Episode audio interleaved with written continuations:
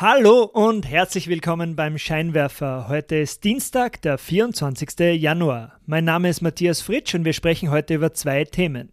Zuerst erfährst du, wie zwei YouTuber mit kreativem Storytelling ihre Getränkemarke auf über 100 Millionen Dollar Umsatz im ersten Jahr gebracht haben. Und dann erfährst du noch, wie Unternehmen mit dem Sunk-Cost-Effekt mehr Umsatz erzielen können. Wenn du den Scheinwerfer unterstützen möchtest, melde dich doch gerne auf www.derscheinwerfer.com zum wöchentlichen E-Mail-Newsletter an. www.derscheinwerfer.com. Legen wir los, auf geht's!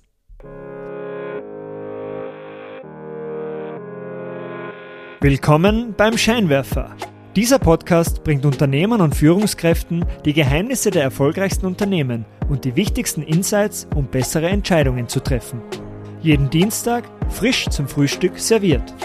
Um keine Ausgabe vom Scheinwerfer zu verpassen, melde dich gleich jetzt zum E-Mail-Newsletter an auf www.derscheinwerfer.com. Das ist www.derscheinwerfer.com.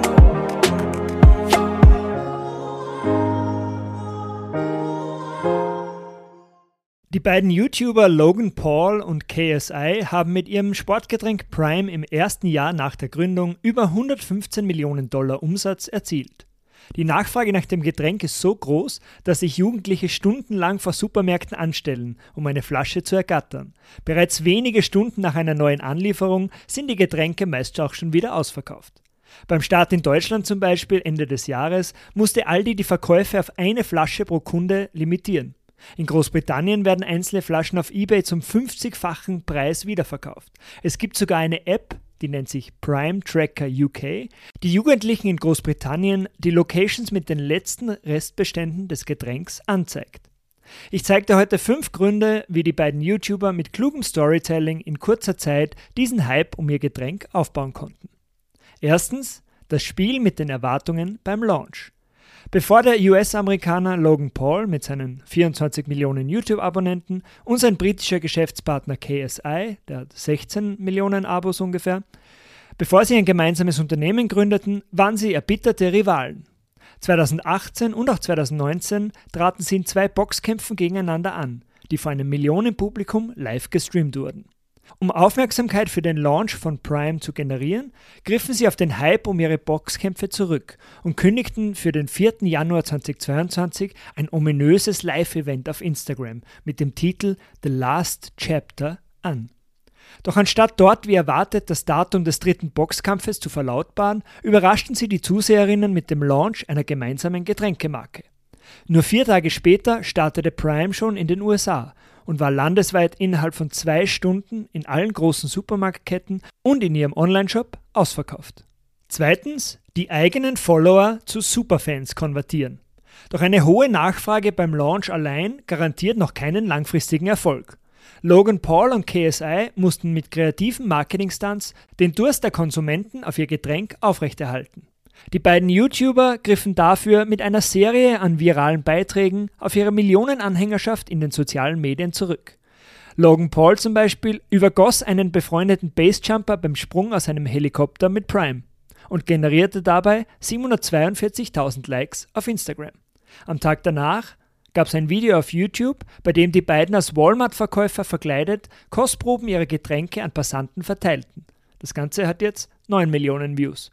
Eine Woche später ein Instagram-Video, in dem ein Affe in Südafrika eine Flasche Prime aus Logan Pauls Rucksack stiehlt. Auch das Video hat mittlerweile über eine Million Likes erreicht. In diesen viralen Videos verschafften sie ihren Superfans den Eindruck, mit dem Kauf von Prime bei einer ganz großen Bewegung dabei sein zu können. Drittens, User-Generated Content flutet die sozialen Medien. Logan Paul und KSI schafften es, ihre Fans das Marketing für ihr Produkt erledigen zu lassen. Die hohe Nachfrage nach dem Getränk traf auf ein verknapptes Angebot. Prime war ja ständig ausverkauft. Das führte zu tausenden Videos von Teenagern, die stundenlang vor Supermärkten in der Schlange standen, oder Selfies von glücklichen Fans, die eine Flasche ergattern konnten. Für Teenager war es fast unmöglich, auf den sozialen Medien dem Hype um Prime zu entkommen. Viertens. Die David gegen Goliath Story. Jede gute Marketing-Story braucht einen Bösewicht. Logan Paul und KSI positionierten sich mit Prime als die Underdogs, die den Kampf gegen die großen Getränkekonzerne Gatorade, das gehört zu Pepsi, oder Coca-Cola aufnahmen. Wie im Sport lieben es die Menschen auch in der Geschäftswelt, den kleinen Außenseiter gegen die übermächtigen Platzhirsche zu unterstützen. Und die Story funktionierte. Prime hat mittlerweile mehr Instagram-Follower als Gatorade. Und fünftens, eigene Produkte sind besser als Influencer-Deals. Personen mit einem großen Publikum auf Instagram und YouTube verlassen immer öfter den klassischen Weg der Influencer, die bloße Kooperationen mit bestehenden Marken abschließen. Während dieses klassische Influencer-Geschäftsmodell in Zeiten abnehmender organischer Reichweiten auf den Social-Media-Plattformen immer weniger attraktiv wird, versuchen unternehmerische Creator mit ihren eigenen Produkten Kontrolle über ihre Einkommensströme zurückzugewinnen. Vor fünf Jahren hätte Logan Paul und KSI wahrscheinlich noch eine Kooperation mit Gatorade abgeschlossen. Doch heutzutage gründen sie lieber eine eigene Marke. In der nächsten Story geht es darum, wie Unternehmen mit dem Sunk-Cost-Effekt mehr Umsatz erzielen können. Der Sunk-Cost-Effekt oder auch die Sunk-Cost-Fallacy genannt, beschreibt das Phänomen, dass wir lieber ein Projekt weiterverfolgen, auch wenn es sich als aussichtslos herausgestellt hat, wenn wir im Vorfeld bereits Geld oder Zeit dafür aufgewendet haben. Der Sunk-Cost-Effekt wird auch der Concorde-Effekt genannt, benannt nach dem ersten und einzigen Überschallpassagierflugzeug für Linienflüge. Die Concorde war ein gemeinsames Entwicklungsprojekt von britischen und französischen Luftfahrtunternehmen mit Unterstützung der beiden Regierungen. Mehr als eine Milliarde Pfund wurden in die Entwicklung investiert. Doch lange bevor die ersten offiziellen Flüge mit der Concorde stattfanden, wurde offensichtlich, dass das Projekt niemals wirtschaftlich geführt werden könnte. Nichtsdestotrotz wurde das Projekt weitergeführt, bevor die Concorde nach einem unrühmlichen Ende im Jahr 2003 endgültig eingestampft werden musste. Wie nutzen jetzt Unternehmer diesen Sunk-Cost-Effekt in ihrem Geschäft? Das erste Beispiel ist IKEA. Die Filialen des schwedischen Einrichtungshauses befinden sich ja meist am Stadtrand. Wir fühlen uns daher bei einem IKEA-Besuch gezwungen, zumindest ein paar Produkte zu kaufen, um nicht ganz umsonst diese weite Reise gemacht zu haben. Das zweite Beispiel ist Peloton. Das Geschäftsmodell des Fitnessunternehmens besteht nämlich aus zwei verschiedenen Komponenten. Einerseits einem hochpreisigen Fitnessgerät, also zum Beispiel einem Fahrradergometer oder einem Rudergerät, und einem monatlichen Abo für Fitnessvideos. Viele Kundinnen bleiben trotzdem in ihren monatlichen Abos, auch wenn sie länger inaktiv sind, weil sie sich nicht eingestehen wollen, dass sich das hohe Investment für das Fitnessgerät dann wohl eher nicht ausgezahlt hat. Das dritte Beispiel sind Softwareunternehmen. Viele Technologiefirmen benutzen sogenannte Fortschrittsbalken, um User durch mehrere Schritte eines Bestellprozesses zu bringen.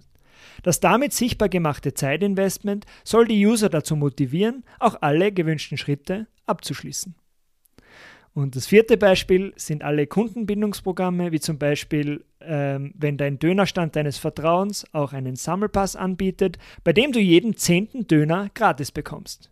Studien zeigten nämlich, dass Personen lieber einen Zehner Sammelpass voll bekommen wollen, wenn sie bereits zwei Stempel investiert hatten, als im Gegenzug mit einem Achter Sammelpass ganz neu beginnen zu müssen. Und zum Abschluss noch drei ganz kurze Stories aus der Welt der Wirtschaftsnachrichten, damit du up to date bleibst. Erstens, die Financial Times berichtet von einer großen Kündigungswelle bei Tech-Konzernen. Beim Google-Mutterkonzern Alphabet zum Beispiel müssen 12.000 Beschäftigte gehen. Das sind ca. 6% der Belegschaft.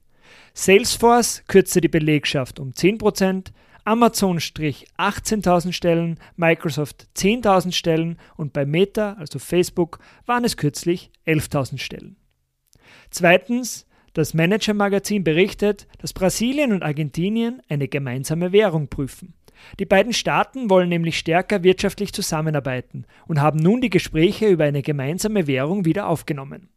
2019 wurde die Idee bereits einmal diskutiert, aber wegen Einwänden der brasilianischen Notenbank dann wieder verworfen.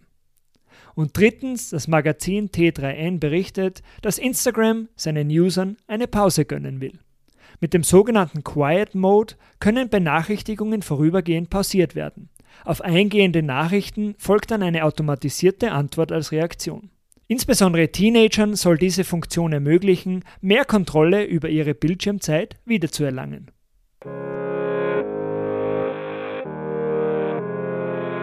Das war's auch schon wieder für heute vom Scheinwerfer. Vielen Dank fürs Zuhören. Wenn dir diese Ausgabe gefallen hat, leite sie doch gerne an deine Freunde und Freundinnen weiter. Um keine Ausgabe mehr zu verpassen, melde dich gleich jetzt auf www.derscheinwerfer.com zum Newsletter an. Das ist www.derscheinwerfer.com. Bis zum nächsten Mal. Ciao!